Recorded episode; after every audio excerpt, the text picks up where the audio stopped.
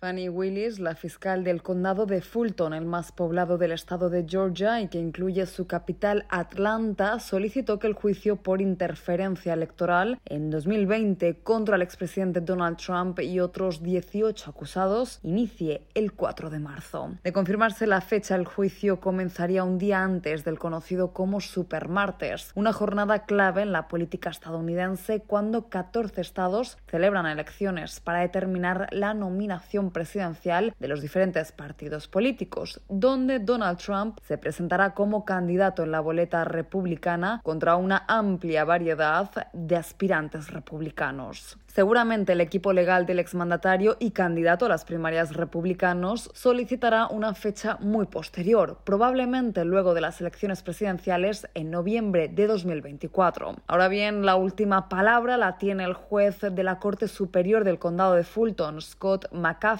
quien fue asignado al azar para escuchar el caso en Atlanta, la capital del estado sureño. En tanto, el expresidente no duda en arremeter contra la fiscal Willis, quien representa la acusación y a la que cataloga como marxista lunática. Por su parte, Willis asegura que su búsqueda de la justicia continúa sin tener en cuenta la influencia de la persona imputada. En unas recientes declaraciones a la cadena de noticias CNN, Willis afirmó que la justicia es una dama ciega, no importa si eres rico o pobre, negro o blanco, demócrata o republicano, si has violado la ley, se van a presentar cargos en tu contra, aseguró la fiscal. Paralelamente, el 2024 se presenta como un año repleto de obstáculos judiciales para el exmandatario Donald Trump, quien a sus 77 años aspira a volver a la Casa Blanca. Sin embargo, se anticipa que su campaña electoral se verá interrumpida de forma frecuente por sus múltiples causas abiertas con la justicia estadounidense. Judith